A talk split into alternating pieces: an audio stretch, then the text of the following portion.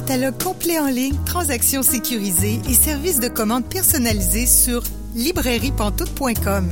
La librairie Pantoute, la librairie indépendante à Québec, partenaire annuel de CKRL, vous présente Bouquins et confidences.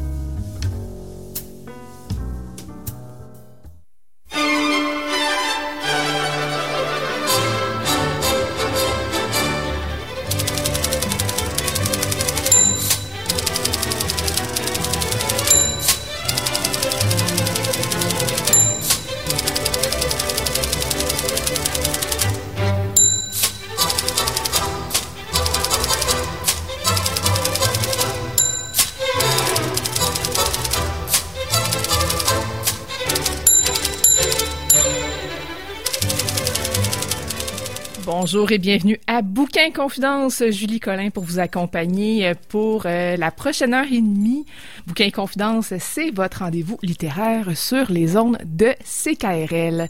Cette semaine, notre invitée est Martine Delvaux. Je m'entretiens avec elle dans environ 30 minutes. Aussi, on va parler euh, pendant la dernière demi-heure de l'émission du Festival Québec en toutes lettres qui va se dérouler du 14 au 24 octobre.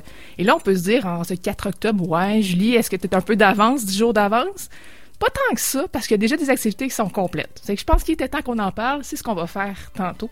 Mais pour commencer, je rejoins un chroniqueur. Bonjour, Gilles Chaumel. Comment ça va? Ça va bien, toi? Ah oui. Fait que là, tu nous parles d'une autrice que tu adores. Euh, oui, il y en a quelques-unes au Québec qui sont mes autrices fétiches. Là. Il, ouais. y a, il y a Dominique Fortier Oui. euh, avec, euh, avec tout ce qu'elle écrit. Mais elle, c'est des mondes différents. Tandis qu'avec Audrey Villeneuve, avec son écriture puissante, avec son monde organique, puissant, Mm. orga- fort, puissant, vraiment, c'est mon écrivaine fétiche. Ton écrivaine fétiche. Donc, Audrey ou l'ennemi, euh, qui a sorti un nouveau livre euh, très récemment. hein. C'est c'est tout chaud, ça. J'ai mardi passé. Mardi passé. Lundi, mardi, mercredi, oui, c'est ça, mercredi. C'est à peu près une semaine. Donc, euh, Plie la rivière. Qui est un conte Un con. qui fait partie d'une série, on peut dire une série maintenant, qui a commencé en 2011 avec Os. Mm.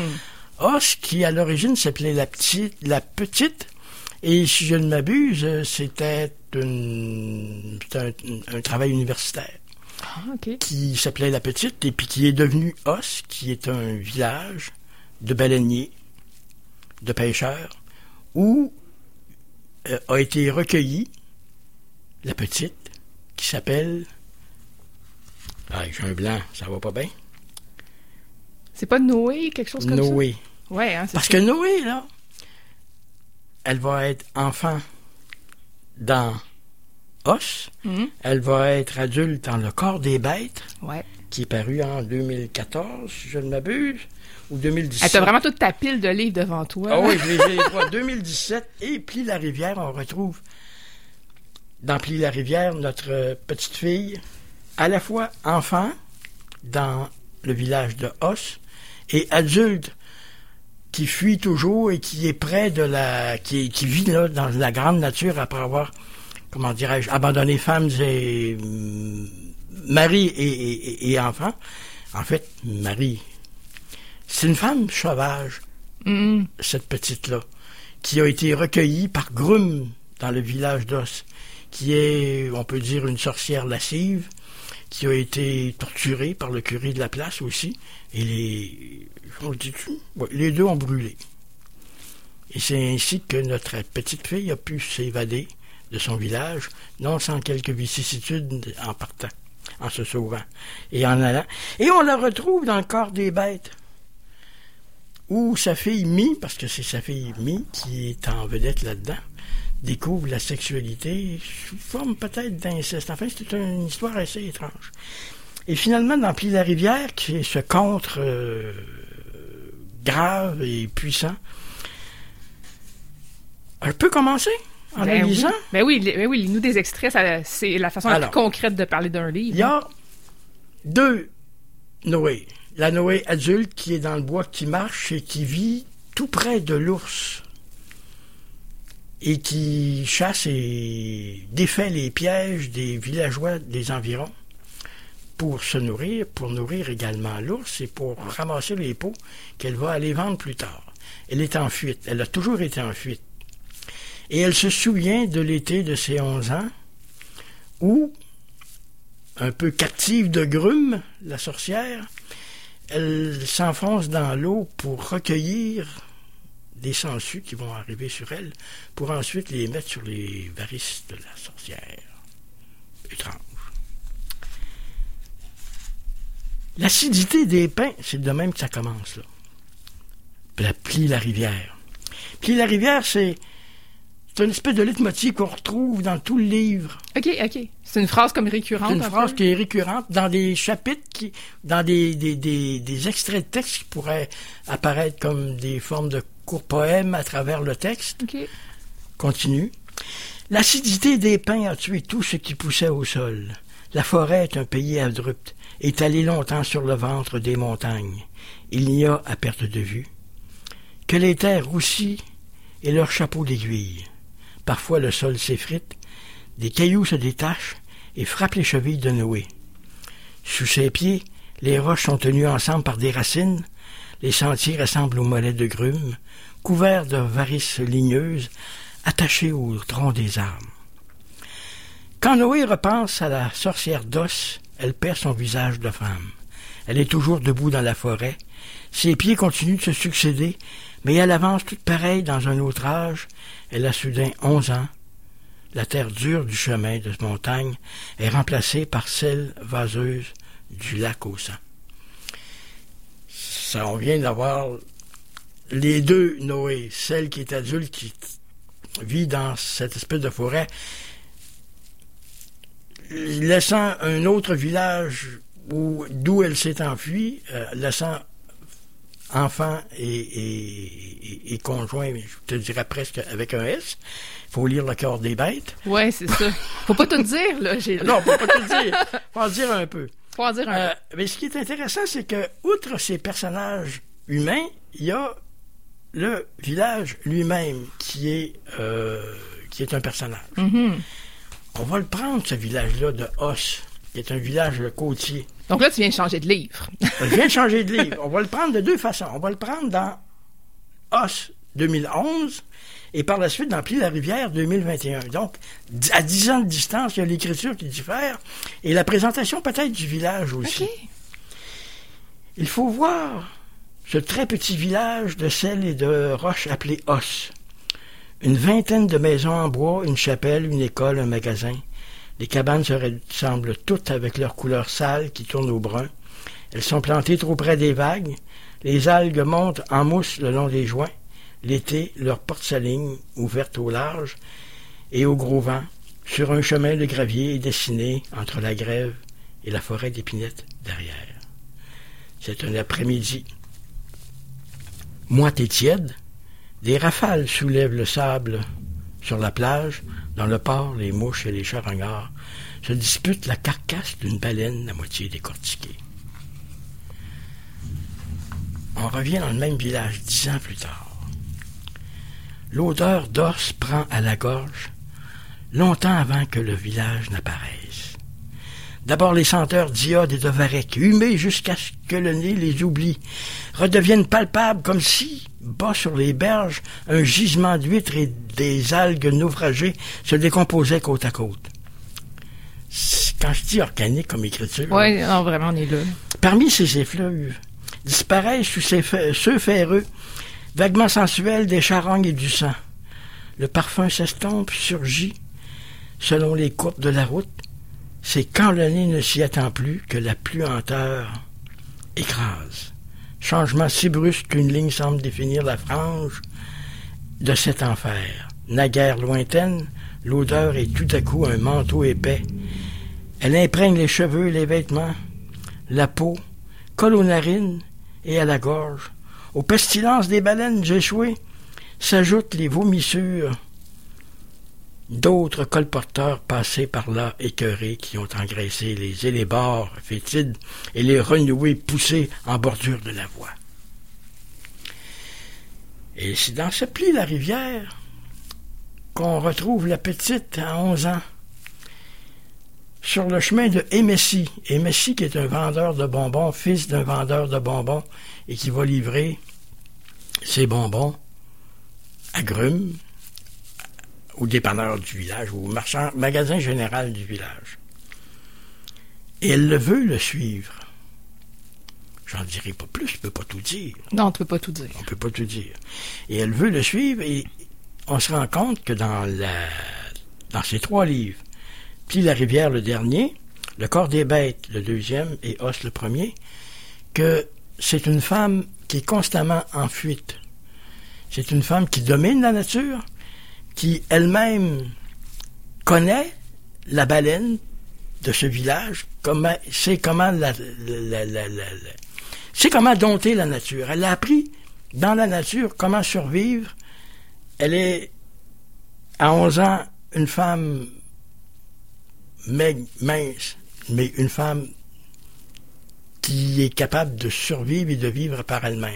Parce qu'il n'y a personne qui va y donner le corps. Mm-hmm. Et on la retrouve à un moment donné dans le corps des bêtes. La femme de l'aîné, c'est Noé, a les ongles courts, croûtés noirs, mais sur la crasse très rose.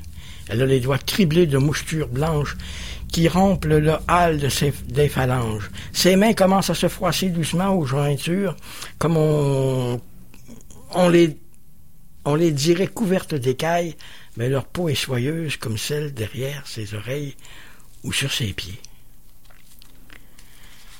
Puis il y a un autre passage où Par exemple, il arrive qu'un cachalot s'échoue sur la plage et meurt au bout de l'eau. On est dans un autre village où elle s'est où elle s'est mariée avec Sébastien. Mariée, mariée. Il l'a ramené simplement parce qu'il l'a trouvé et il la ramène avec lui dans son dans son coin, dans son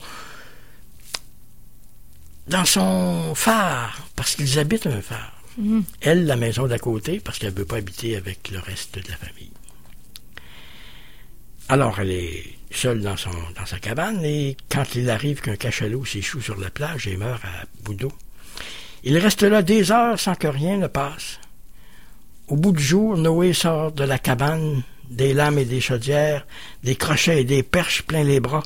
Les enfants ont cessé de s'intéresser à la baleine au début. Ils l'ont escaladée, ils l'ont touché beaucoup. Il faudra laver leur linge qui sent le cadavre. Et puis là, mais elle se raconte, elle se met à dépecer la baleine. Elle a plongé son esprit dans la bête, dans la tête d'un crabe. Ses petites pattes touchent à peine le sol quand elle se déplace, mais elle perçoit quand même la voix claire et grave, l'accent caractéristique de Noé. L'ogre dans son château aimait la reine de Saba. Aussitôt, Mi la laissa, laisse la bête à ses pieds, et elle en sort si vite qu'à un moment donné, elle vacille au bout des bras en cercle pour éviter la chute. Mi, qui est la fille de, De Noé. Noé, Mm. est capable de, se, de se- d'intégrer le corps ou l'esprit des animaux. Puis ça vient de sa mère, qui elle n'est pas dans ce même euh, euh, rangement-là, mais bref.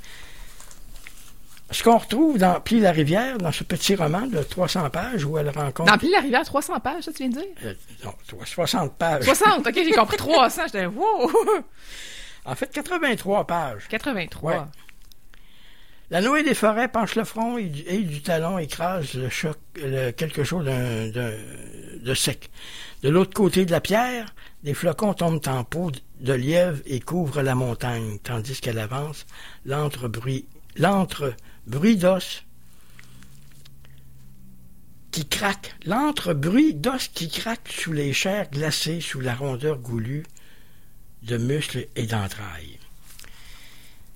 Elle est aux prises avec l'ours, qu'elle conforte, et avec les gens du village qui la détestent et qui vont, on ne sait pas, qui la poursuivent. En fait, ce que les gens essayent du village essayent de faire, c'est de, de survivre. Mais elle, dans leur, elle, ra- elle ramasse toute la bouffe, toutes les, les- tout ce qui est leur euh, nourriture Bon, je suis tanné de ce match-là. Tout ce qui est leur nourriture qu'ils ont mis dans des pièges et qu'elles ramassent pour elles-mêmes survivre et s'enfuir dans la forêt qu'elles dominent. C'est ça l'histoire.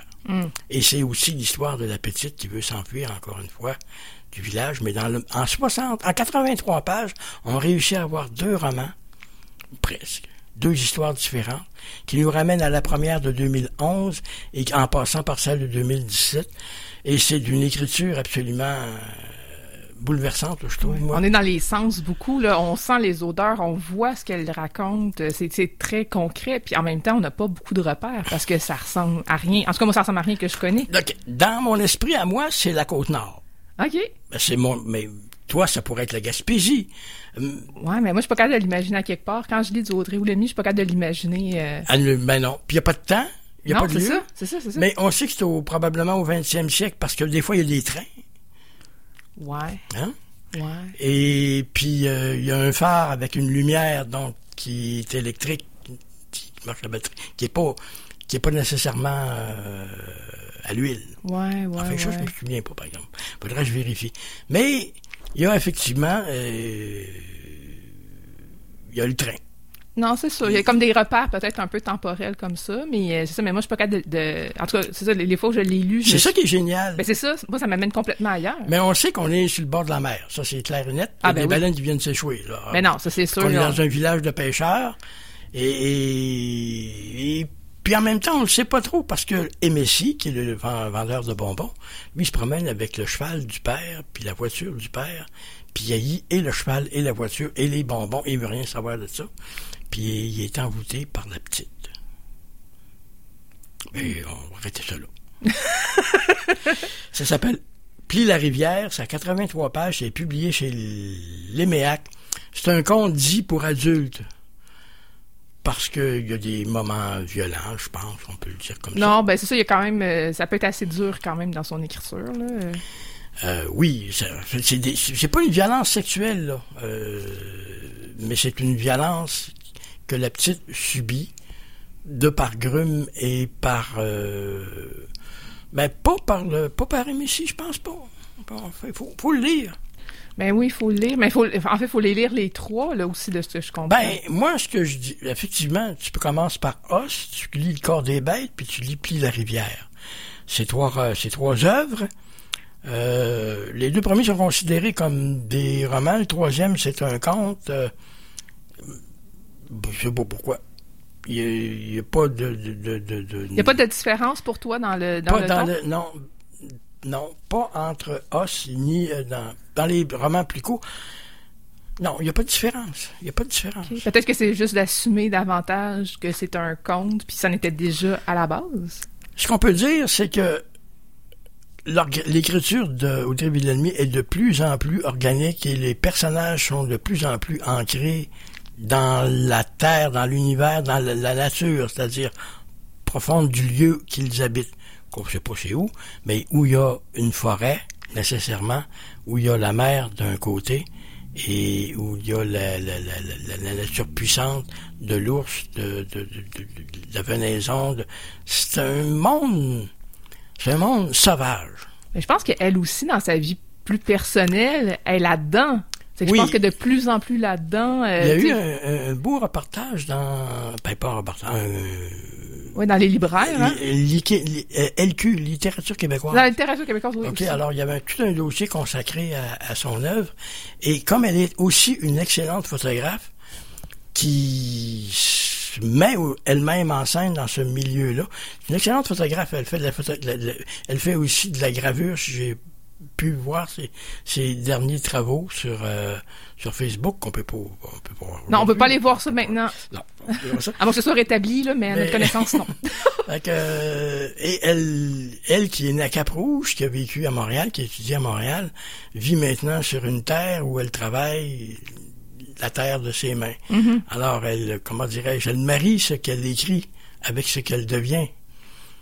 C'est un personnage assez fascinant, Audrey Villelmy. Puis son écriture est absolument...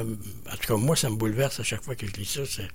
J'aime ça entrer dans ce monde très, très, très puissant, très organique, très violent aussi en même temps.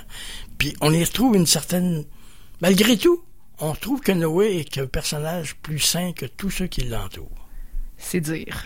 Voilà. Comment tu l'avais découvert, toi? Tu l'avais découvert avec Os? Je l'ai découvert avec Os? Comment je l'ai découvert? Je l'ai découvert la semaine passée à se promener dans sa rue. Je venais d'acheter le roman. Je suis à la librairie Pantoute, sur Saint-Joseph. Puis je sors pour jaser avec une amie que j'avais pas vue depuis longtemps, avec qui j'avais beaucoup de choses à dire. Puis je la vois passer de l'autre Audrey côté. Moulinet était là? Oui! Ben voyons. Je sais pas si je révèle un secret qui était caché, mais Audrey Villalmy était à Québec mercredi, Ah ouais. pa- ma- mercredi passé.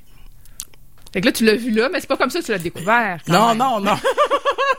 je l'ai, Ben, C'était ça ma question, là. je l'ai découvert avec Os, son... puis après ça avec le corps des bêtes, avec euh, avec les sangs aussi qui est un Oui, c'est ça. qui est qui est un rec- c'est un recueil de nouvelles, mais c'est un recueil de contes. Ce sont ça, ce sont vraiment des contes qui euh, mettent à chaque fois une femme en danger de mort, qui, enfin, une femme qui sait qu'il va mourir dans l'histoire qui est racontée. Ça aussi, c'est une autre façon de... Mais encore là, c'est toujours cette même écriture, très organique, très très, très pleine de sang.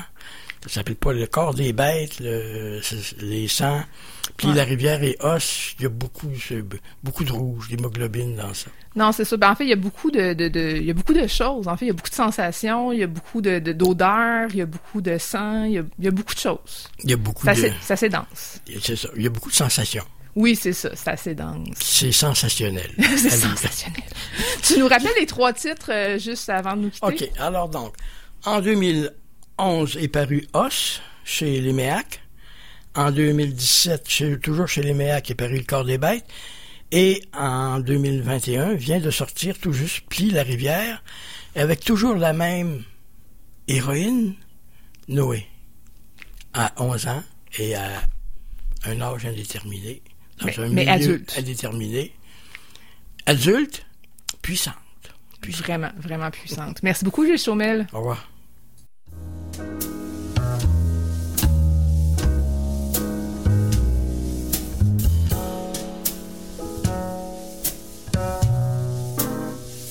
Catalogue complet en ligne, transactions sécurisées et services de commande personnalisés sur librairiepantoute.com. La librairie Pantoute, la librairie indépendante à Québec, partenaire annuel de CKRL, vous présente Bouquins et confidences.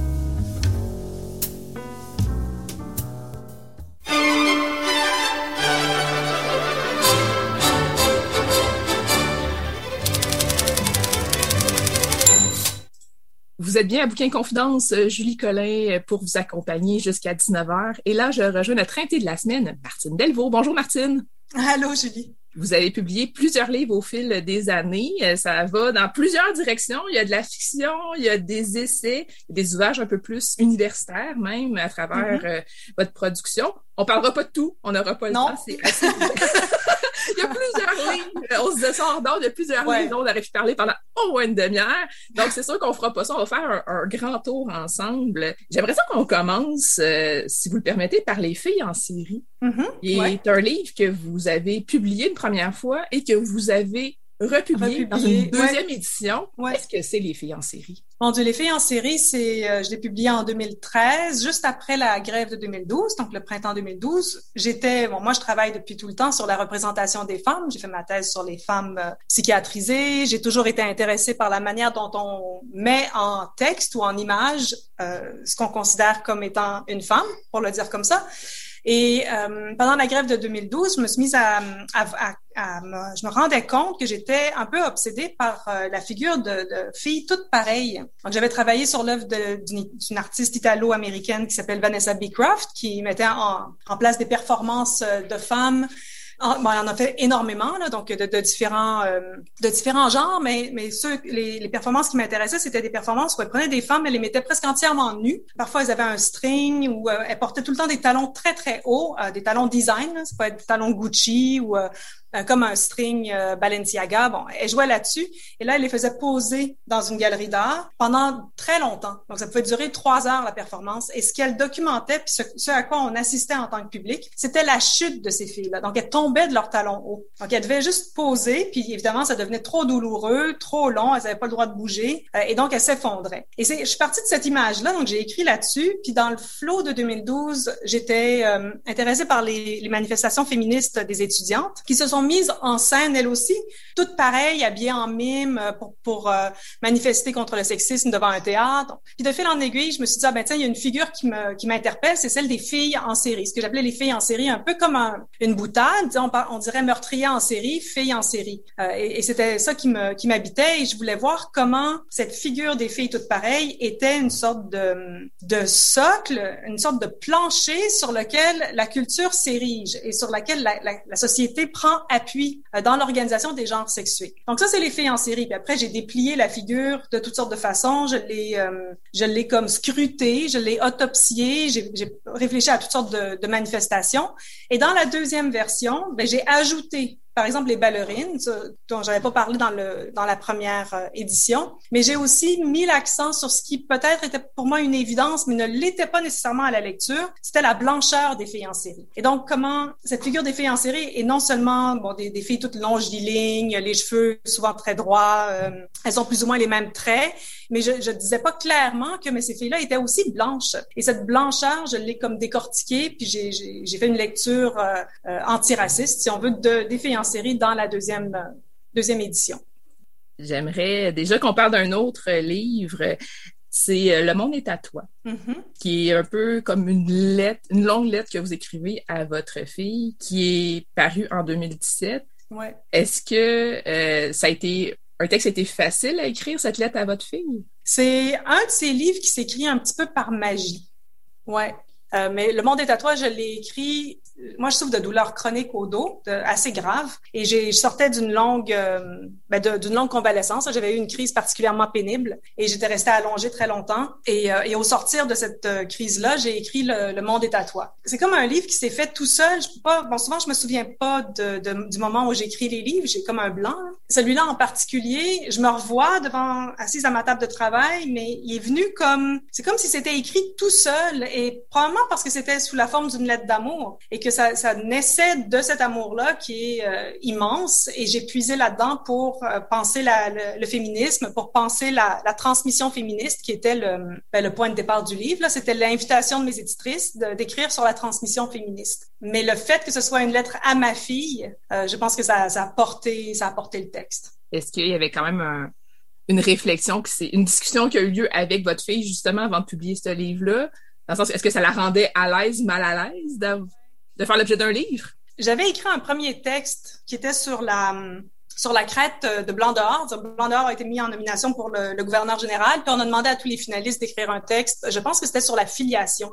Et j'avais écrit un, cours, un texte assez court. Là, c'était, c'était une commande qui est les premières pages au fond du Monde à toi. Ça, ça, ça a donné ça. Puis je suis repartie de ça pour écrire le, le livre. Mais avant d'embarquer dans l'écriture du livre, mais même avant de soumettre ce texte court-là à Radio-Canada, je l'ai fait lire à Ellie, à, ma fille, ben, pour qu'elle pour me donne son accord ou son, son refus. J'avais jamais écrit sur elle, pas depuis qu'elle était qu'elle était que j'étais enceinte puis qu'elle avait bon, j'ai écrit jusqu'à ce qu'elle ait un an puis après j'ai pu euh, j'ai pu écrire sur elle. Et quand elle a lu le, le texte, ça je le mets dans le monde des tatouages. Elle a pleuré puis elle m'a dit mais c'est la première fois qu'on écrit quelque chose comme ça sur moi. Et la phrase m'a marqué parce que qui d'autre que moi allait écrire sur elle à 14 ans? il y avait comme quelque chose de, drôle dans sa manière de le dire, mais c'était comme déjà l'installation d'une séparation. C'est déjà l'installation de moi comme écrivaine, puis elle comme quelqu'un d'autonome, puis de séparer de moi. Fait que ça a été ça aussi le point de départ de, de du monde est à toi. C'est l'écriture de ce texte qui a donné la, tonalité, puis après qui m'a permis de, de continuer. Il y a beaucoup de, de conseils qui sont insérés dans ce livre-là. Mais à la fin, si on veut, le dernier conseil, c'est un peu, ouais. ben, t'es pas obligé de m'écouter pour autant, là. Tu, peux réfléchir par toi-même. C'était ça le défi du livre, parce que j'avais pas envie de faire un guide, euh, le guide de la mère féministe parfaite, là. C'était pas du tout ça mon, euh, mon objectif. Et je voulais surtout, pour démystifier que quand on est une mère féministe, on, on vit pas, euh, c'est pas une secte, là. On n'est pas en train de tenir des discours féministes euh, à, à, tout bout de champ. Qu'il y a un féminisme aussi qui est comme une langue maternelle, qui se qui se diffuse, puis qui se partage, puis qui peut être refusé par l'enfant de toute façon, mais, mais qui c'est beaucoup plus euh, subtil que ce qu'on pourrait euh, penser. Et je voulais montrer toute la, mais toute l'ambivalence, l'ambiguïté, les paradoxes, la complexité de, de ces prises de position-là. Et comment, au fond, ce qui est le plus féministe de tout, c'est de dire à l'enfant, mais tu es entièrement libre de, d'adhérer ou de refuser, ou, et surtout de me, de me contredire, de, de me faire face. C'est ça qui est, euh, qui est important. Je pense qu'il y a eu beaucoup de lectures euh, quasiment à quatre euh, à quatre yeux, on pourrait dire. Mm. Euh, des mères qui l'ont lu, ils ont donné à leurs filles, leurs filles qui l'ont relu, qui l'ont redonné à puis ça s'est comme passé un peu comme ça. Mais c'était la plus belle existence de ce livre-là, c'était le même. Je me souviens qu'au lancement, donc avant même qu'il soit lu, il y a un couple mère-fille qui est venu vers moi, puis ils m'ont dit ce livre-là c'est pour nous, puis elles pleuraient. Elles avaient même pas lu le livre encore, donc c'est même juste le geste sais, il y a beaucoup de choses qui sont écrites sur les rapports mère-fille. Il y a énormément de romans qui mettent en, scène les rapports entre une mère et sa fille. Mais cette adresse-là, cette, euh, on a du mal quand même à penser puis à mettre en mots la, ce qu'il y a de très radical dans l'amour euh, parental, au-delà du, du mère-fille, l'amour parental en général, cet amour-là qui peut être vraiment démesuré, il y a quelque chose de radical là-dedans. Puis le monde est à toi était, était voulait puiser euh, dans cette radicalité-là aussi. Sinon, euh, dans vos essais, il y a des livres qui sont assez chargés aussi. Euh, quand même. Euh, oui, ben c'est ça, je, je, vais le dire comme ça. J'ai tenté de relire un peu en prévision de ce, cet entretien. Je n'en ai jamais parlé à personne, que j'avais déjà lu. J'ai trouvé ça vraiment difficile. Qu'est-ce que c'est? Je n'en ai jamais parlé à personne. C'est, mon Dieu, c'était mon mon désir que les témoignages diffusés pendant moi aussi, qu'il y en ait en tout cas un certain nombre, qui partent pas, qui, disparaissent pas dans l'oubli. Quand il y a eu moi aussi, bon, on a été nombreuses à, à écrire sur les réseaux, à, à, afficher un témoignage. Et je voyais tout ça arriver, puis je me disais, mais c'est comme d'habitude, ça va être un mouvement, ça va être un coup d'épée dans l'eau. Et surtout, ces mots-là vont disparaître. Fait que j'ai lancé un appel en disant, si vous voulez me transmettre votre témoignage, moi, je vais en faire une fiction documentaire. Je, je, je, je vais faire quelque chose avec ça. Donc, j'allais pas faire une collection de témoignages, euh, comment je peux dire, d'en prendre le texte et puis le reprendre tel quel, puis bon, les, les accumuler. Je voulais vraiment créer une toile à partir de ces témoignages-là. Fait que j'en ai reçu peut-être une centaine de femmes qui m'ont écrit, qui m'ont envoyé des témoignages de différentes longueurs. Il y en avait qui étaient très, très longs, là. Ça allait jusqu'à 10 pages et plusieurs événements. Euh, des fois, c'était quelques lignes, euh, des espèces de témoignages coup de poing. Donc, j'ai eu cet échange-là avec les femmes. Et elles ont eu la, grande générosité de me donner carte blanche, c'est-à-dire que j'ai pu faire ce que je voulais avec euh, avec leur texte. Et ce que j'ai fait pour pouvoir rester le plus proche de leurs mots, ça a été d'aller chercher dans chacun des témoignages ce que j'appelle un peu les perles ou les, espèces de joyaux, euh, des, des, mises en mots qui étaient singulières. Fait que je cherchais des extraits. Et là, j'ai eu toute une manière de travailler qui était un peu bizarre. Ça a pris du temps avant que je comprenne comment fonctionner pour, pour faire ce livre-là. Et là, je surlignais des passages. Puis après, il fallait que je trouve comment organiser ces passages-là. Fait que je me suis donné comme une trame. Bon, les adresses de départ, euh, salut, je, je t'envoie mes mots, euh, si ça peut aider J'espère que ça peut être utile. Ensuite, les, âges. Donc, j'avais 4 ans, j'avais 12 ans. Et là, il y a une sorte, de chronologie. On avance dans le temps. Après, c'était mon professeur, c'était mon, mon patron. Euh, après, il y a eu toutes les insultes qu'elles ont reçues, les mots qu'on leur a, euh, qu'on leur a dit. Et puis après, une sorte d'espoir. Donc, c'est pour ma fille que j'envoie ce texte-là. J'espère que nos filles, bon, tout ça. Fait que je l'ai un peu construit comme ça, dans une sorte de toile ce que je trouve intéressant, c'est que quand on le lit, on peut presque avoir l'impression que c'est une seule femme qui parle, alors que c'est une centaine de voix. Et, c'est là la, force du témoignage de manière générale, c'est qu'un témoin parle pour beaucoup d'autres témoins. Et c'est un peu ça que j'ai euh, mis en, forme, si on veut, dans Je n'en ai jamais parlé à personne. Même moi, j'ai des fragments dans ce livre-là, mais même moi, j'oublie lesquels sont les miens. Donc, il y a, il y a comme quelque chose d'une euh, d'une perte de soi dans la collectivité qui est intéressante. C'est là, je pense, euh, peut-être que je voulais qu'on retienne, c'est que moi aussi, c'était vraiment un mouvement collectif. Puis la violence sexuelle, la violence faite aux femmes, c'est un problème collectif. C'est pas un problème privé, c'est un problème politique. Sinon, dans les livres difficile aussi quand même à lire, mais chargé différemment, je dirais. Il y a le Boys Club. Qu'est-ce que c'est le Boys Club? Ben, le Boys Club, c'est euh, le petit ami des filles en série. C'est le, pendant masculin, si on veut, des filles en série. C'est vraiment la réponse à quand, quand je présentais le, euh, le, livre, Les filles en série, on me disait oui, mais les, mais les garçons, eux, les hommes, ils sont, eux aussi, ils portent des uniformes, eux aussi, ils sont euh, tous pareils. Bon.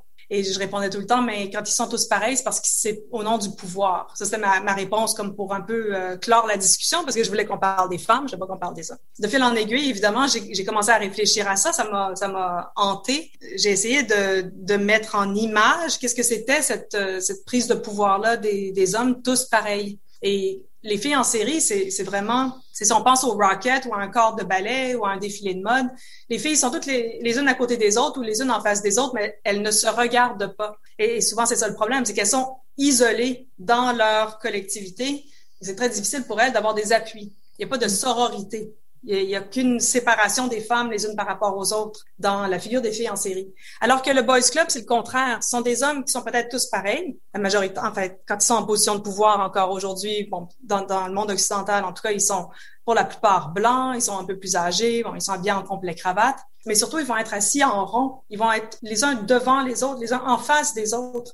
Et donc ils se regardent et ils échangent quelque chose. Ils vont échanger euh, de l'argent, ils vont échanger un projet de loi, ils vont tirer une balle de golf, ils vont violer une femme, mais ils sont en rond autour de quelque chose qui les euh, qui les euh, relie les uns aux autres. Donc c'est tout à fait différent. Et c'est ça qui m'a intéressée. Je me suis mise à j'ai fait comme pour les filles en série. Bon, c'est pas le même type de livre tout à fait. C'est pas écrit de la même façon. Ça, ça vient pas de la même, euh, ça, vient pas de la même colère. Puis il y a du temps qui avait passé entre les filles en série et le boys club. Je suis pas non plus tout à fait la même, euh, la même féministe. J'écris pas tout à fait de la même façon mais j'ai voulu débusquer cette, euh, cette figure-là en me concentrant sur des téléséries et des, et, des films, pour la plupart américains, mais parce que le point de départ, c'est euh, la machine culturelle, c'est ce qui est le plus commun à tout le monde, c'est ce que j'appelle les pantoufles de notre imaginaire, des figures qu'on connaît, qu'on reconnaît, que tout le monde peut convoquer si on veut. Hein. Euh, si on dit Boys Club, ben, on voit tout de suite, je sais pas moi, la figure de l'armée et qu'on voit bon les généraux ensemble en train de se pencher sur une carte, en train de dire on, on va ils sont stratèges, puis ils décident comment ils vont prendre tel euh, bout du territoire. Donc, c'est un peu ça le, Boys Club, écrit avec ouais, une autre plume, des chapitres construits un peu différemment, mais qui dans tous les cas nous amènent vers quelque chose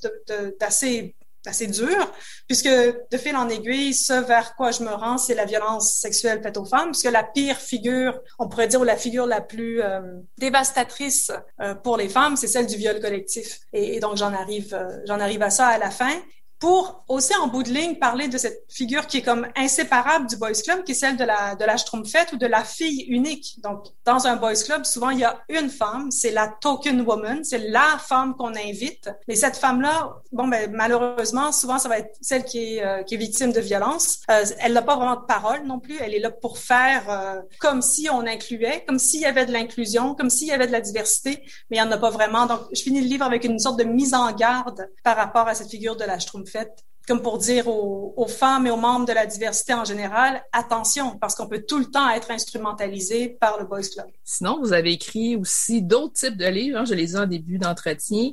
J'aimerais qu'on commence peut-être avec euh, Ventriloquie, que vous avez écrit avec Catherine Mafrikakis. Qu'est-ce que c'est? Mon Dieu, c'est une correspondance. Si je me souviens bien, ça fait longtemps, hein, mais ça, ça date euh, déjà de presque 20 ans on, on, on voulait écrire ensemble, puis on, est parti sur l'idée de la filiation. Il me semble que c'était ça le, le, mot là, qui fédérait nos, nos échanges. Au moment où on a commencé, moi, j'avais fait euh, une fausse couche au moins, et j'étais prise dans, dans cette douleur-là, puis dans cette, euh, cette mécompréhension de ce qui m'arrivait. Euh, qu'est-ce que c'était ça, cette affaire-là? Moi, j'arrivais pas à la maternité avec un fantasme. j'avais pas, j'avais jamais voulu avoir d'enfant. Bon, Catherine avait déjà sa fille à ce moment-là, mais elle était petite. Puis on s'est mis à écrire là-dessus. Fait qu'on s'écrivait des lettres. Puis on les a, on a fait ça pendant un certain temps. Et en bout de ligne, ça a donné euh, suffisamment de lettres et, un récit suffisamment construit pour qu'on en fasse euh, un livre. Mais au point de départ, c'est ça. Sinon, vous avez écrit euh, Blanc dehors. Vous en avez parlé tantôt, mm-hmm. justement. Mm-hmm. Chez Iliotrope, qu'est-ce que c'est Blanc dehors? Blanc dehors, c'est ben c'est un récit. Moi, j'écris bon, j'écris tout le temps à partir de moi. C'est très, il y a très peu d'invention dans mes livres. Il y a du maquillage. Il y a des transpositions, mais il n'y a pas beaucoup d'inventions à partir de rien. Et Blanc dehors, c'est l'histoire plus l'histoire de ma mère encore que la mienne, mais c'est sur euh, mes origines, donc sur le fait que j'ai, j'ai, euh, je suis née d'une fille mère, comme on les appelait à l'époque. Moi, je suis née fin 68, donc juste euh, entre Duplessis et la fin des crèches au moment où moi je nais, il y a moins de foyers pour mères célibataires, il y a moins de crèches, mais elles sont encore là. Il y a encore des orphelinats. Euh, on n'a pas encore euh, créé le système du bien-être social qui va permettre aux femmes de garder leurs enfants au lieu de les mettre en orphelinat ou de les même bon de les mettre de les vendre hein, ou de se vendre elles pour pouvoir garder leurs enfants. Ben, c'était vraiment terrible. On oublie cette période-là qui était une période euh, vraiment dure. Pendant un certain temps, on a beaucoup parlé des orphelins du Plessis. moi, j'ai été très intéressée par ça parce que je me disais j'ai frôlé les orphelins du Plessis. J'étais comme juste sur la fin de, de, de cette affaire des orphelinats. Puis on sait que il y a eu énormément de, de trocs d'enfants, de mères célibataires euh, qu'on a comme forcé à vendre leurs enfants. Il y a des enfants qui sont bon, les enfants autochtones, c'est terrible ce qui a été fait. Euh, donc, je me suis penchée un peu là-dessus, puis j'ai essayé de, de, retracer les pas de ma mère, si on veut. Donc, c'est comme une histoire. Ma mère, elle, elle, elle, a grandi donc dans une famille catholique. Mes, mes grands-parents ne parlaient pas de cette affaire-là. Mon père biologique est parti euh, avant ma naissance. Quand il a su que j'étais née, bon, il est quand même parti. Là, il est pas revenu. Et comme c'était le cas à cette époque-là, on ne parlait pas de ça. Il y avait une grande honte associée à une maternité hors mariage euh, chez une jeune femme. Et c'est tout ça que j'essaye de, retrouver, de débusquer. J'essaye de mettre des mots sur un tas de questions sans réponse, au fond. Et c'est une sorte de ben, dommage aussi à cette jeune femme-là qui s'est retrouvée seule à Québec à, à, mettre, à me mettre au monde sans savoir trop ce qu'elle allait, ce allait devenir après. Ça, c'est pour elle, mais, de mon côté à moi, c'est toute la hantise. Qu'est-ce que ça veut dire quand il n'y a pas eu de père? Puis c'est pas, comme je le dis dans le livre, c'est pas l'absence du père comme tel qui est problématique. Il y a des, des familles où il n'y a pas de père. C'est pas un problème. C'est pas ça. C'est le secret. C'est le secret associé à l'absence de, ce, de cette figure-là. C'est comment il ne fallait pas en parler, il fallait pas poser de questions. C'est et, c'est ça qui fait que c'est lourd. C'est pas son absence comme telle, c'est le fait que ce soit enveloppé de secrets. Et ça devient une machine à roman, ça devient une machine imaginaire. Et ça m'a permis d'écrire Blanc dehors parce que j'ai comme vidé mon imaginaire. C'est comme si là, dans Blanc dehors, je me suis dit, OK, je vais y aller, je vais tout dire, je vais dire tout ce qui me traverse la tête, que c'est peut-être euh, euh, quelqu'un d'extrêmement violent, que c'est peut-être quelqu'un d'extrêmement mauvais, que c'est peut-être un prix Nobel, que c'est enfin, tout ce que j'ai pu imaginer sur cette figure paternelle-là, je l'ai comme déposé dans le, dans le livre. Un des, un des titres de travail, c'était comment habiller un fantôme. Donc, c'était vraiment ça. C'était comment on met des mots sur ce qui n'existe pas, comment on habille de l'air, comment on, fabrique une figure à partir de rien. Mais pourquoi ça s'appelle Blanc dehors, finalement? Bonne question. Euh, parce que la figure du blanc était centrale. J'étais vraiment obsédée là, par euh, les draps blancs de l'orphelinat, les, les, euh, les, coiffes des religieuses, euh, le fait, le blanc, comme quand on dit j'ai un blanc de mémoire, j'ai un trou de mémoire, donc j'ai un blanc de mémoire, la page blanche, pas savoir comment écrire, le secret qui est un trou, qui est un blanc. Donc j'étais là-dedans et je voulais trouver un titre qui évoquait cette affaire-là. Puis blanc dehors, je pense que l'idée était même est venue de mes éditrices. Le blanc dehors, c'est quand il y a tellement de neige qu'on voit pas l'horizon. Et, et, comme ça se passait à Québec, je suis née le 10 décembre en pleine tempête de neige, il y a comme quelque chose de, de très, très hivernal dans, dans mon livre aussi. Ça a donné ça. Ça a donné ce titre-là qui arrive à attraper un peu, un peu tout ça. Sinon, il y a un autre livre aussi qui a un titre quand même assez long, mais quel titre? Les cascadeurs de l'amour n'ont pas droit au doublage. Qu'est-ce que c'est? Ouais. Euh, ça, le titre, c'est une, euh, c'est le vers d'une chanson russe de deux euh, rockeuses russes que j'écoutais à l'époque et, c'est la traduction d'un de leurs vers. Donc j'ai, j'ai comme, je leur ai volé le, volé le titre. c'est une histoire d'amour, en fait, une histoire d'amour, de peine d'amour. c'est la fin d'un amour bah, que j'ai transposé. Là, dans le, pour le coup, c'était une histoire avec une autre femme. Et j'en ai fait une histoire hétéro. J'ai joué sur des clichés. Hein. J'en ai fait vraiment quelqu'un, un homme très un peu comme une statue grecque. C'est comme un homme qui ne qui ne n'existe pas, qui devient la figure de l'amour, euh, de l'amour fou, mais l'amour fou au sens où c'est aussi le lieu de l'emprise, c'est le lieu de, de la violence, c'est le lieu euh, euh, où on perd tous nos moyens. Et c'est ça que j'ai essayé de, de, travailler. Fait que la grande, grande peine d'amour, je pense que j'ai écrit ce livre-là pour euh, réfléchir à, à, à qu'est-ce que c'est une peine d'amour et qu'est-ce qu'on partage dans une peine d'amour. Euh, les gestes qu'on pose, les questions qui, qui nous taraudent.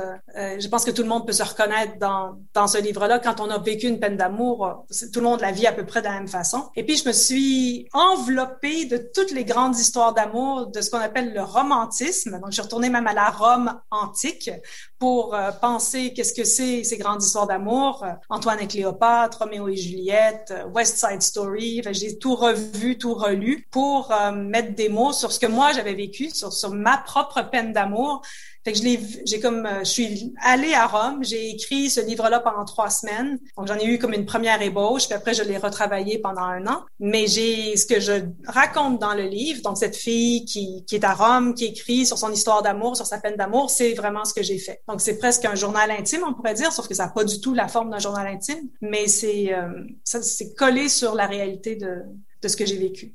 Pourquoi l'avoir transposé en relation hétérosexuelle?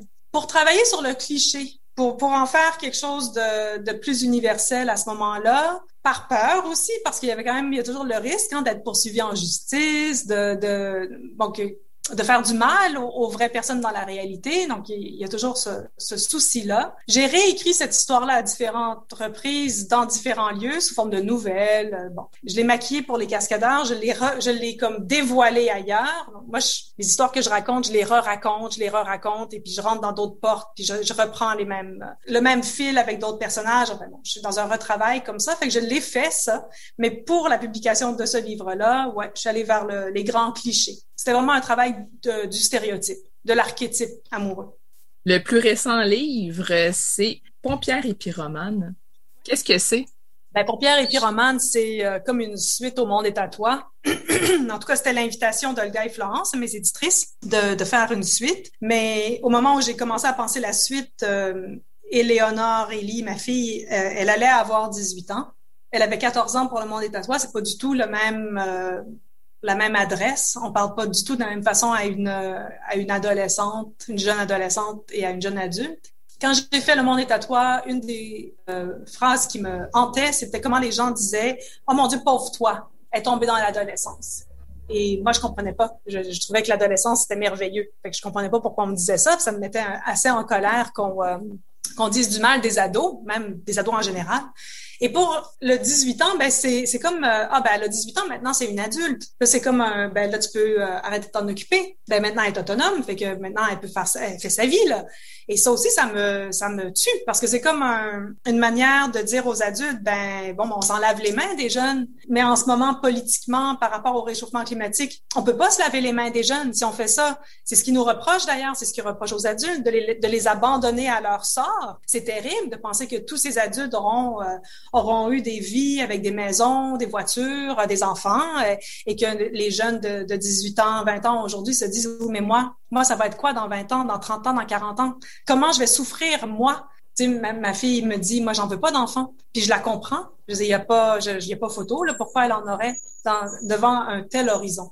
Hmm. Donc, mon Pierre et Pyroman est né de ça, mais il est né de, fallait trouver comment faire un livre qui allait à la fois être rempli d'espoir et désespéré parce que c'est les deux en même temps. La crise climatique, elle nous demande de nous mobiliser parce qu'il y a un désespoir. Faut faire ce qu'il faut pour sauver cette planète si on peut, puis ça, c'est désespérant, l'état dans lequel elle est. Mais le, le militantisme, l'engagement ne peut naître que dans une forme d'espoir aussi. Il faut mm-hmm. qu'on pense qu'on peut y arriver. Fait qu'il fallait que je trouve ça. Puis il y avait cette citation de Scott Fitzgerald que je mets au début où il dit la marque de l'intelligence, c'est de penser deux choses contradictoires en même temps. Et j'étais hantée par cette phrase-là. Je me disais, c'est exactement ça qu'il faut que je trouve. Pompière et Pyromane, c'est pas du tout le même type de livre que Le Monde est à toi. C'est pas écrit de la même façon. C'est, je l'ai fonctionné par tableau. Euh, j'ai suivi le fil du feu. J'ai été bon intéressée par euh, le rapport entre les femmes et le feu, entre le réchauffement climatique et le feu, entre la création euh, littéraire et le feu. J'ai essayé de faire le lien entre tout ça pour transmettre le feu, donner le feu à ma fille, porter le feu avec elle. Donc le feu de l'amour, le feu de la passion, le feu du militantisme, mais le feu aussi de mettre le feu, foutre le feu, mettre une bombe, euh, faire usage de violence s'il faut pour, pour que ça s'arrête, pour que quelqu'un allume, pour que les, les, les politiques euh, euh, comprennent qu'il faut agir pour vrai, pas juste la langue de bois. Fait que et pyromane, c'est, c'est tout ça. On sent l'urgence, nous, citoyens, citoyennes, mais on dirait qu'en haut, ils sont pas seulement au courant. Hein. Ben, ils sont au courant, mais ils ferment les yeux, ils détournent la tête, euh, ils gardent leurs privilèges, hein, parce que comment est-ce qu'on peut y arriver sinon en cédant une bonne partie de nos privilèges? C'est, c'est, c'est ça qu'il faut, euh, qu'il faut faire. Et ils refusent de céder les privilèges. Donc, c'est, c'est terrible. Mais en plus, comme citoyens et citoyennes, on la sent, l'urgence. Bon, je pense qu'on l'a senti cet été. Peut-être que là, on la sent. Au moment où j'écrivais Pompière et Pyromane, c'était avant tous ces tout ce qu'on a vu cet été. J'ai fini le livre euh, début juin, les grands feux, la canicule qu'on a connue qui était encore plus épouvantable que celle de l'année passée. Euh, je pense qu'on a senti dans notre corps combien ça allait faire mal. Ça va être souffrant la fin du monde. C'est pas une fin du monde euh, rose bonbon là. C'est pas le fantasme on va partir sur Mars puis tout va bien aller là. Je veux dire c'est pas ça du tout. On va souffrir. Et là je pense qu'on l'a senti. Mais comme citoyen citoyenne, on ne sait pas exactement ce qu'on peut faire. C'est ça qui est terrible, c'est que c'est tellement compliqué, la crise climatique, il y a tellement d'enjeux, il y a tellement d'informations. Euh, des fois, on a du mal même, puis je le, moi, j'ai du mal, là, j'ai pas écrit ce livre-là comme une experte. J'ai écrit ce livre-là comme celle qui a du mal à comprendre. Quand je lis un article dans le journal, je suis pas sûre de comprendre ce qu'on me raconte. Quand je lis un rapport sur euh, euh, l'état du climat en ce moment, je, je suis pas du tout sûre de comprendre ce que je lis. Et on est pris là-dedans on sait qu'on doit agir, mais on est impuissant parce que c'est comme si le savoir était pas là, mm. que notre savoir est manquant. On sait pas comment lire le climat. On peut pas lire le climat avec un seul élément. Il faut vraiment faire une lecture écologique avec tous les éléments. Donc, ça veut dire euh, euh, penser les populations, penser les rapports de sexe, penser les rapports de genre, penser les rapports de classe sociale. Tout doit être lu en même temps pour saisir l'enjeu de la crise climatique. Et c'est énorme, ça c'est d'en demander beaucoup à un citoyen, une citoyenne de, de penser comme ça. Fait que j'étais prise là-dedans, à essayer de, de, faire un livre qui allait être euh, lisible, recevable, pas trop plombant, pas trop désespérant, puis en même temps suffisamment mobilisant. C'est le livre le plus difficile à écrire. Non, ça, j'imagine. Ça, c'est d'aller sur la, la, la, la, mince ligne entre les deux, entre l'espoir et le désespoir, parce que si ça, on, est trop désespéré, on se dit, ben, à quoi bon? Je m'implique Exact. Ouais. Parce que là, ce qu'on veut faire, c'est, hey, c'est temps de s'impliquer maintenant. Ça urge, ça, ça, ça, presse, là. il faut le faire. C'était vraiment le, le, fil de fer. Là. Merci beaucoup, Martine Delvaux, de nous avoir rencontrés cette semaine. Merci à vous, ça m'a fait très plaisir.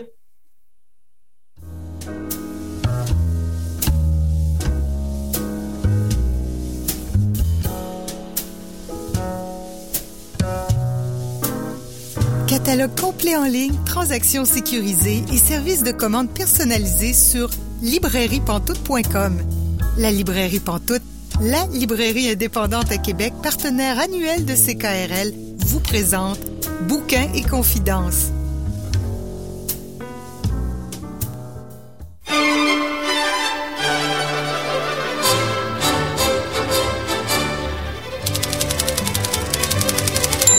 Vous êtes bien Bouquin Confidence, euh, Julie Collin pour vous accompagner jusqu'à 19h aujourd'hui. Et là, je rejoins Isabelle Forêt. Bonjour Isabelle. Bonjour.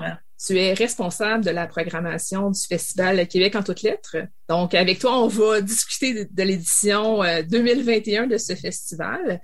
Avant de parler plus en détail de ce qui va se passer cette année, est-ce que tu peux nous rappeler ce que c'est le Festival Québec en toutes lettres, s'il te plaît? Oui, ben le Festival Québec en toutes lettres, euh, c'est un festival euh, de littérature et d'art littéraire euh, qui se déploie du 14 au 24 octobre cette année, plus précisément. Et puis, ça c'est un festival qui offre des spectacles littéraires, des, lectures, qui a des installations dans l'espace public aussi, des interventions, des performances aussi dans l'espace public, des entretiens et un volet aussi table ronde avec les journées de réflexion. Il y a aussi un petit volet famille. Euh, donc, euh, dans le fond, c'est ça. C'est on déploie la littérature sous toutes sortes de formes. Euh, c'est un festival thématique. L'intitulé du festival, c'est tout un voyage est resté en nous. Et ce voyage-là, cette, ce, ce verre-là, qui est un verre de, de Marie Huguet, un verre magnifique de, de Marie Huguet, c'est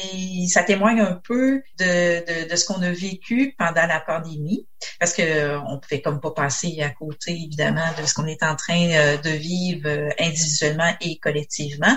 Et puis nous, ce qu'on voulait faire avec le festival, c'est de se pencher sur ce qu'on ce qu'on a vécu. Oui, c'est-à-dire qu'on sait qu'on a vécu des deuils, des deuils. oui, des, on a perdu des personnes physiques, mais aussi il y a plein de projets qui ont été avortés pendant la pandémie ou mis sur la glace.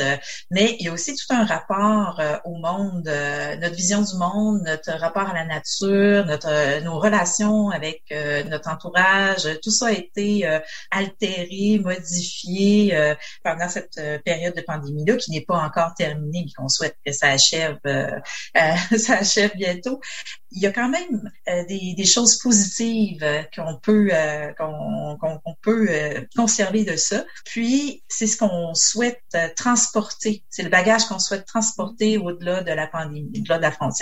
Donc c'est ça aussi tout un voyage est resté en nous.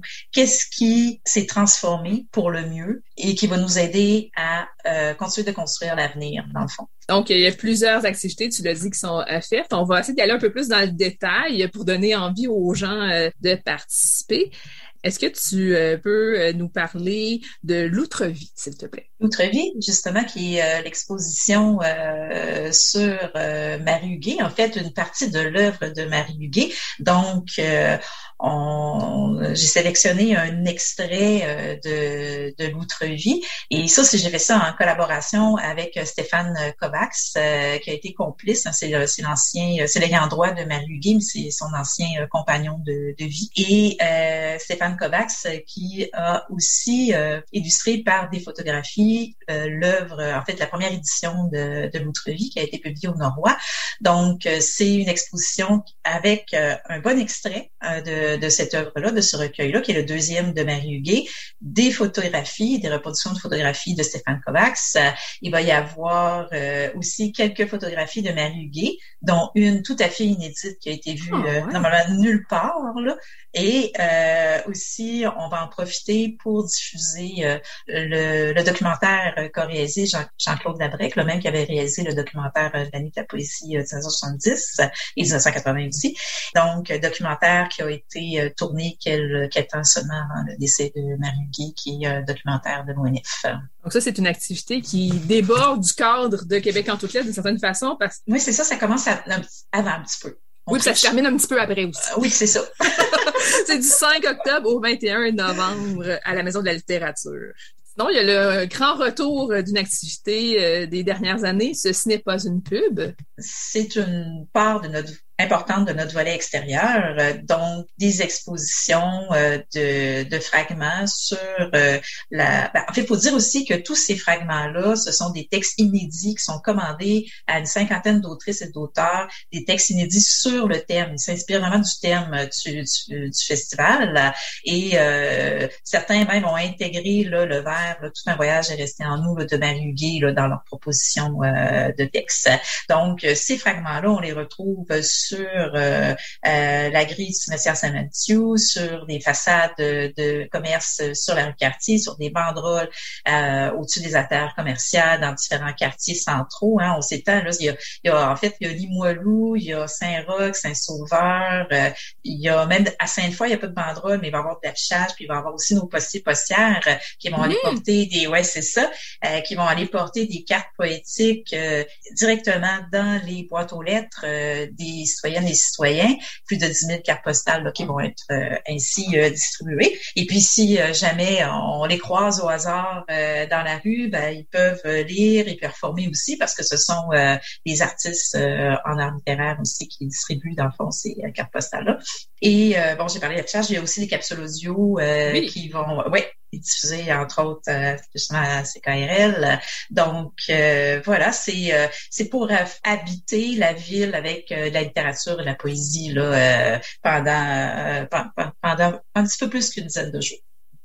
Et ensuite, on s'en va vraiment dans... Parce que là, on a parlé beaucoup d'activités en continu à date, mais on va y aller vraiment avec des activités par date. Donc, le 14 octobre, ça commence avec Paul Auster, une grande rencontre. Oui, on a une série de grands entretiens, ben de, c'est ça, avec euh, des, euh, des artistes, euh, des auteurs, des autrices importants, importantes.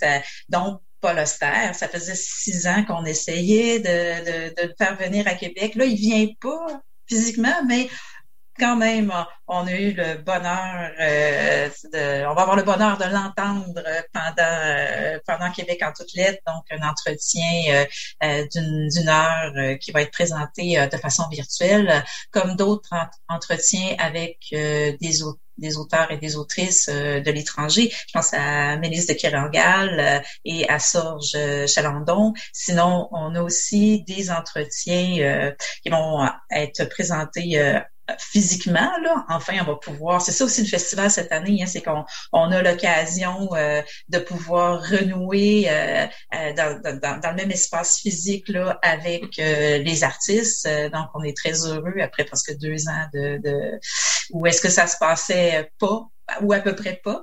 Donc, euh, on est très heureux de ça. Donc, il va y avoir des entretiens comme avec Boucard euh, Diouf. Euh, je pense que tu es très au courant.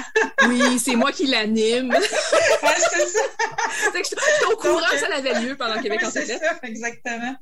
Donc, euh, l'entretien avec Boucard Diouf, avec euh, Larry Tremblay, avec Sophie Tourneau, et puis là, j'en oublie parce qu'il y en a encore. Je pense qu'il y a Michel Jacques que j'ai pas nommé. Oui, Marie-Claire Blais Marie-Claire Blais, oui. Ça, qui, bon, dans son cas, ça va être un entretien euh, virtuel. Mais quand même, on est très, très heureux des présences virtuelles euh, ou non euh, de, de, de l'ensemble de ces autres auteurs-là. Donc, Donc ça, c'est différentes journées pendant le festival. Oui, exactement. Il y en a sept ou huit en, en, tout là. Donc, ces entretiens-là sont toujours une occasion d'entrer plus en profondeur dans la démarche des, des autrices et des auteurs, des animateurs, des, les animatrices prennent vraiment leur temps pour faire un tour général de l'œuvre, euh, tout en mettant l'accent sur euh, des, des, points euh, peut-être plus importants. Et les activités qui auront lieu en présentiel, comme les grands entretiens, est-ce qu'ils vont aussi être disponibles de façon virtuelle? En ce qui concerne les entretiens, oui, tu fais bien de le mentionner, euh, Julie. En effet, ce sont pas toutes les activités qui vont euh, se passer là en présentiel, comme tu dis, euh, comme les spectacles, tout ça. Malheureusement, ça, ça, ça sera pas présenté de façon numérique, euh, pas présenté nécessairement de façon hybride. Mais en ce qui concerne les entretiens, oui, tous les entretiens et toutes les tables rondes vont être présentés de façon hybride ou virtuelle. Une autre activité euh, aussi, c'est euh, miniature. Qu'est-ce que c'est? On pourrait dire que c'est un parcours. En fait, ça ressemble à un parcours dans le sens où les gens vont être invités par petits groupes à se déplacer d'un lieu à l'autre, à la Maison de littérature euh, et au Marine Center. Et mais à la différence des parcours où les gens circulent pas mal euh, librement, ils vont vraiment euh, devoir réserver une heure précise. Ils vont être accompagnés par un guide qui va se consacrer à, à leur groupe et qui va les amener vraiment d'un lieu à l'autre. Euh, il y a quatre lieux qui vont être investis à la Maison de littérature, quatre lieux au Marine Center. Ça se trouve avec deux propositions artistiques différentes.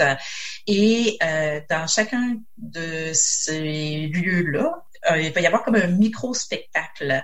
C'est-à-dire que, euh, par exemple, euh, Fanny Britt, elle va lire des extraits. En fait, elle va lire, oui, elle va lire, mais il va y avoir aussi une partie préenregistrée, des extraits de Faire les sucres, qui est un mm-hmm. livre absolument formidable.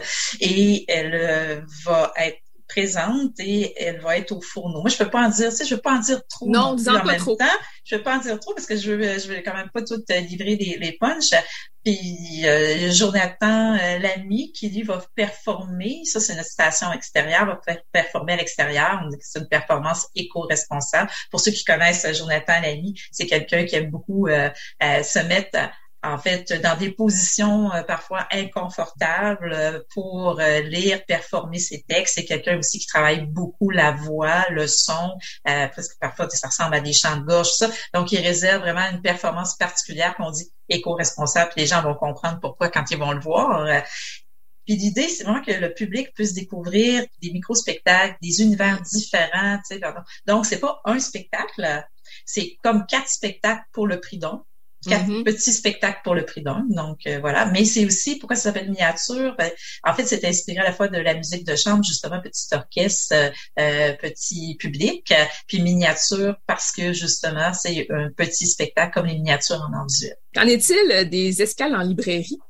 Oui, les escales à librairie, c'est un nouveau volet euh, du festival euh, cette année. Donc, euh, ça fait longtemps que les libraires, les librairies autonomes de Québec collaborent au festival en tenant des tables de vente. Mais là, dans le fond, on a réfléchi à savoir qu'est-ce qu'on pourrait faire de, de, plus, peut-être de plus ludique, puis comment on pourrait aller chez eux. Tu eux autres, ils viennent chez nous, ils viennent dans nos salles pour vendre des livres. Mais là, l'idée, c'était vraiment d'aller chez les libraires. Donc, on leur a proposé ça, des micro-résidences d'autrices et d'auteurs, micro-résidences ça, c'est des périodes de deux heures, en fait.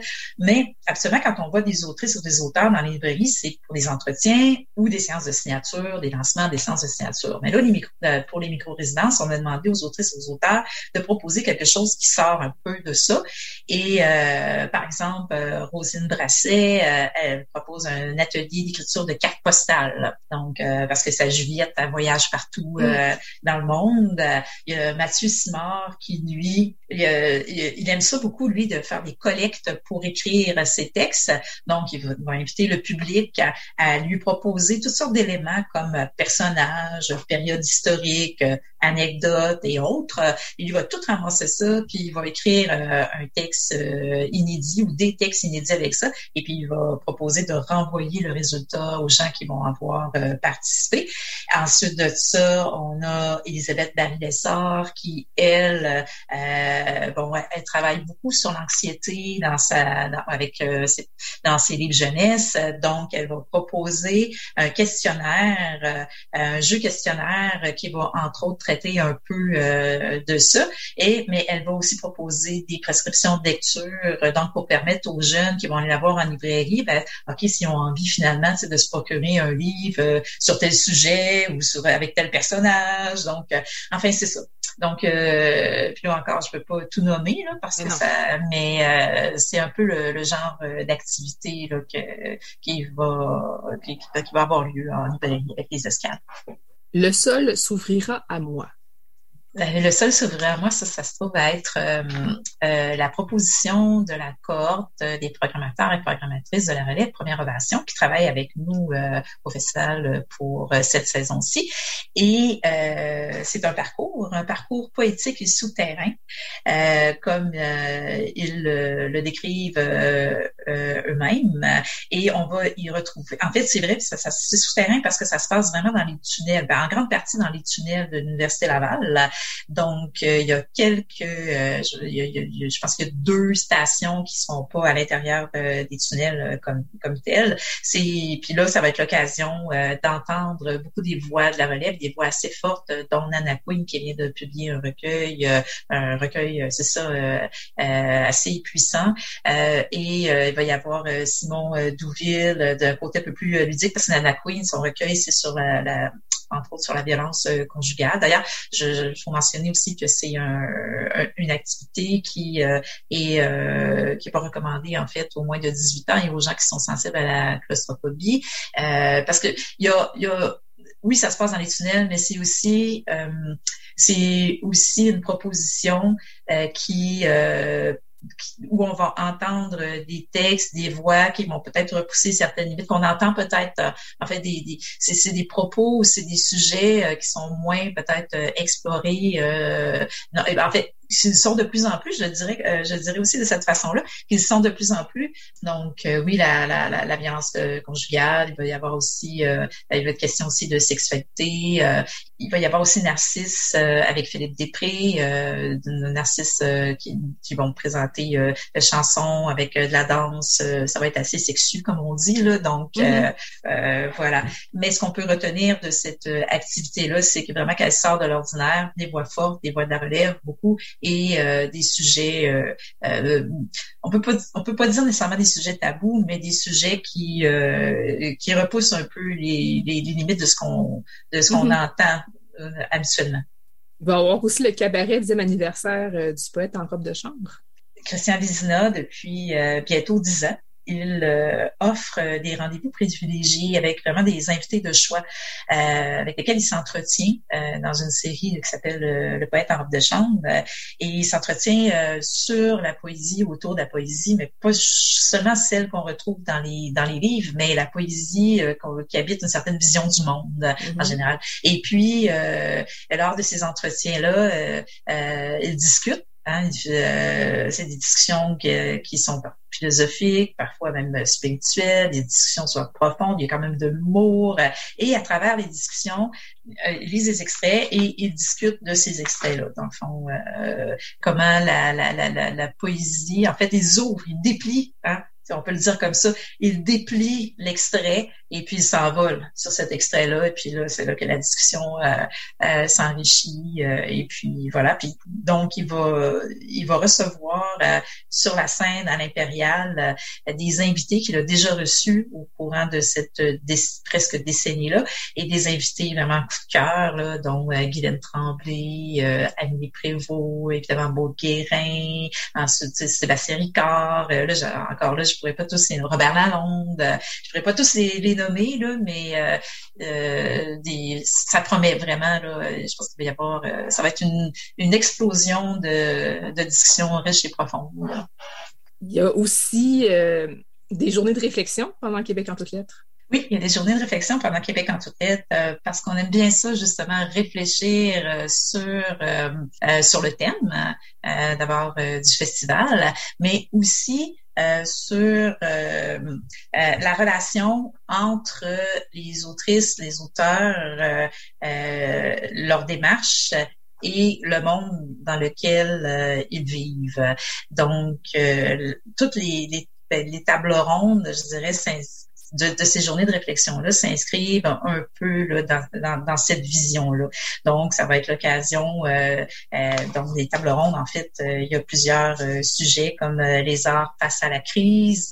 là, il va y avoir Christian Gué-Poliquin, Nicolas Lévesque et Catherine Perrin qui vont discuter finalement hein, de, de est-ce que ça le est-ce que ça a un impact d'écrire ben, on élargit parce qu'on va écrire peut-être composer de la musique, peu importe, peindre, est-ce que ça a créé exactement ce que ça euh, quel impact euh, la pandémie peut avoir eu sur le processus de création justement. Euh, donc la même chose pour la, la, représentation de soi dans la littérature avec Olga Duhamel Noyer, Yara Gadban et Laurie Jean-Louis. On se poser des questions sur finalement la part identitaire de l'auteur ou de l'autrice dans son œuvre. Ici, justement, la pandémie a eu un impact. Est-ce que l'identité est affectée par la pandémie? Donc euh, voilà, c'est le genre de sujets euh, qui sont, euh, questionnés hein, et discutés pendant les tables rondes, pendant ces journées de réflexion. Le, le temps file, Isabelle, puis j'aimerais ça quand même qu'on discute ensemble de la nuit de la poésie. Euh, la nuit de la poésie, c'est l'occasion de voir sur scène, d'entendre 25 poètes, euh, une bonne partie de la région de Québec, mais d'autres euh, de, de l'extérieur de, de, de, Québec. Et à chaque fois, ce qui, ce qui fait l'intérêt vraiment, c'est justement c'est le, c'est, le nombre de voix, parce qu'à chaque fois, c'est, c'est, c'est, c'est un univers en soi. Donc, on voyage de l'un à l'autre. et puis, c'est un peu, c'est un, c'est un peu piché de dire ça, mais il y en a vraiment pour tous les goûts. D'ailleurs, c'est comme une œuvre collective en soi, le fait qu'ils soient 25 hein, à, à, présenter leur poésie. Euh, donc, je, rappelle ici que la Nuit de la poésie a été fondée par Nora Atala, c'est encore elle qui va l'animer cette année. Donc, c'est une œuvre collective, mais euh, c'est aussi un, mouvement collectif, euh, la Nuit de la poésie. Là. Isabelle, on a quasiment fait le tour de toute la programmation, mais il y a une activité que c'est clair qu'on n'a pas parlé, c'est le championnat des arts littéraires mixtes. Euh, je te propose qu'on écoute une entrevue que j'ai réalisée avec Dominique Sassi, qui est co-concepteur de cette activité-là, puis on revient ensuite. Parfait. Bonjour Dominique Sassi. Bonjour. Tu es le co-concepteur euh, d'un spectacle qui va se dérouler pendant Québec en toutes lettres, qui est quand même assez intriguant, je dois le dire. C'est le championnat des arts littéraires mixtes qui va se dérouler au Centre Horizon. Qu'est-ce que c'est au juste cet événement-là? C'est vraiment, pour nous à Spoken Word Québec, c'est un événement qui nous sert à électriser la littérature. On veut la brancher sur 220 grâce au décorum des arts martiaux mix et de la lutte. Donc, euh, c'est ça, c'est vraiment euh, nos événements plus traditionnels de Spoken Word Québec qui vont mettre en valeur euh, le texte d'un ou une littéraire grâce à la musique euh, d'un band constitué d'un trio généralement. Comme pour l'événement, ça va être euh, guitare, basse et batterie. Mais cette fois-ci, on a tout le décorum de la lutte. Donc, ça va être vraiment une compétition. On a trois épreuves. Les lutteurs et lutteuses littéraires créent un personnage. Ils vont arriver sur le ring avec euh, une robe de chambre. Ils vont l'enlever. Ils vont avoir un costume de lutteur-lutteuse. Ils ont leur chanson d'entrée. Puis, bien sûr, ce qu'il y a de mieux, c'est que la scène, c'est un ring. C'est au centre horizon, là où il y a les matchs de lutte de la NSPW. Et on va vraiment installer le public à 360 degrés autour du ring. Puis on s'attend vraiment à une ambiance survoltée parce que non seulement on avait déjà le droit avec euh, les mesures sanitaires à 200 personnes dans une salle, ce qui est quand même très rare. Euh, on s'entend pas pendant depuis la pandémie 200 personnes dans une salle, on n'a pas vu ça souvent. Puis là, ben j'ai hâte de voir. Euh, on doit nous donner une nouvelle, mais le jour de notre événement, comme ça a été annoncé hier, ben, il n'y a plus de limite pour les salles. Donc, euh, qui sait? Est-ce qu'on peut rentrer 300, 400 personnes? Peut-être. C'est presque terrorisant, hein, dit même. Ah non, mais c'est fou. Mais l'idée, elle vient d'où?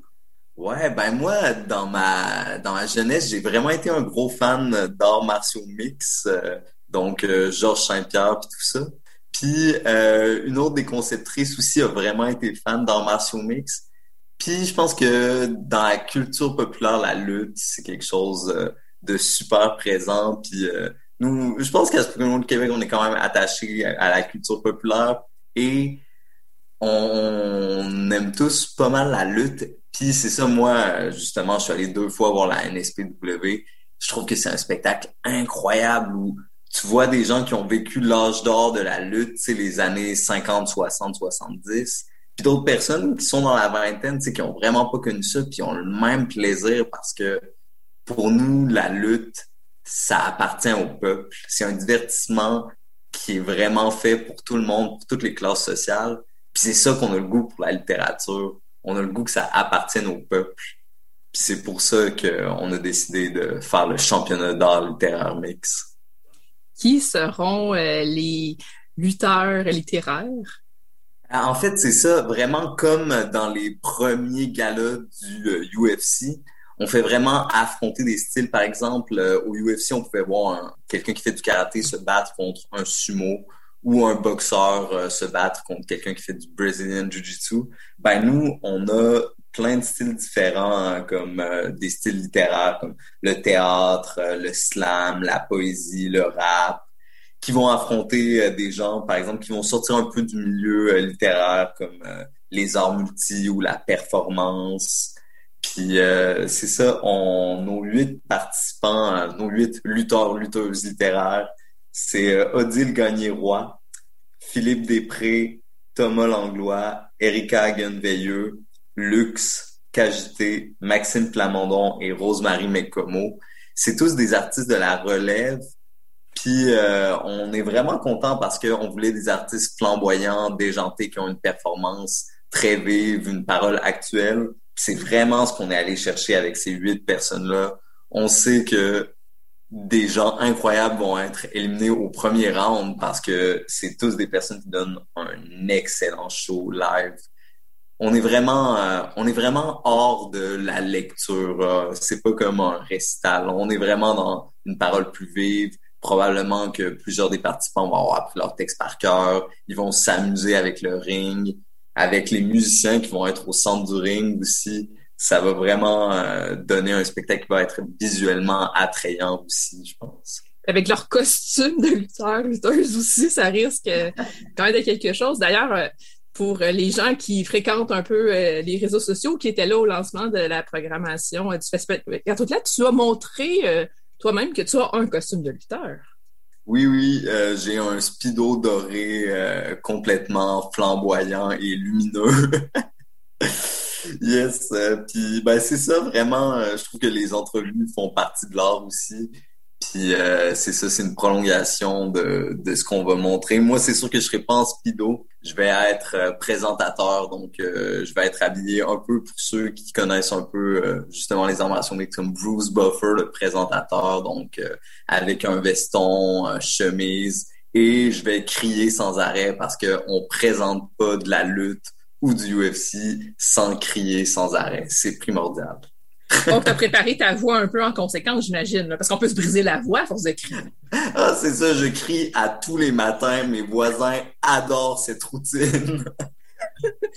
Donc, on rappelle que c'est le championnat des arts littéraires mixtes au Centre Horizon. C'est le 21 octobre à 20h. Je m'entretenais avec toi, Dominique Sassy, qui est co-concepteur de cette activité assez unique, assez intrigante. Merci, Dominique. Hey, merci à toi, Julie. Si on veut avoir des informations complémentaires sur euh, les différentes activités, où est-ce qu'on va? À québecentoutelettres.qc.ca. Merci beaucoup, Isabelle Forêt, de nous avoir rencontrés. Je rappelle que tu es responsable de la direction artistique, programmation et production de Québec en toutes lettres. merci beaucoup à toi, Julie.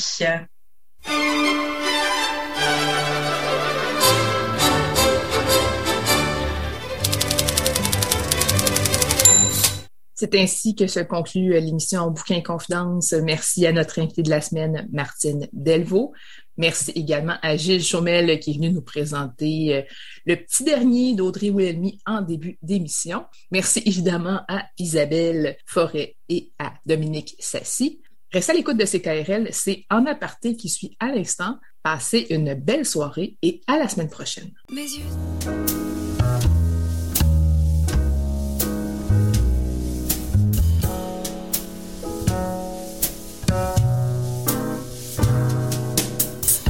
La librairie Pantoute, la librairie indépendante à Québec, partenaire annuel de CKRL, vous a présenté Bouquins et confidences.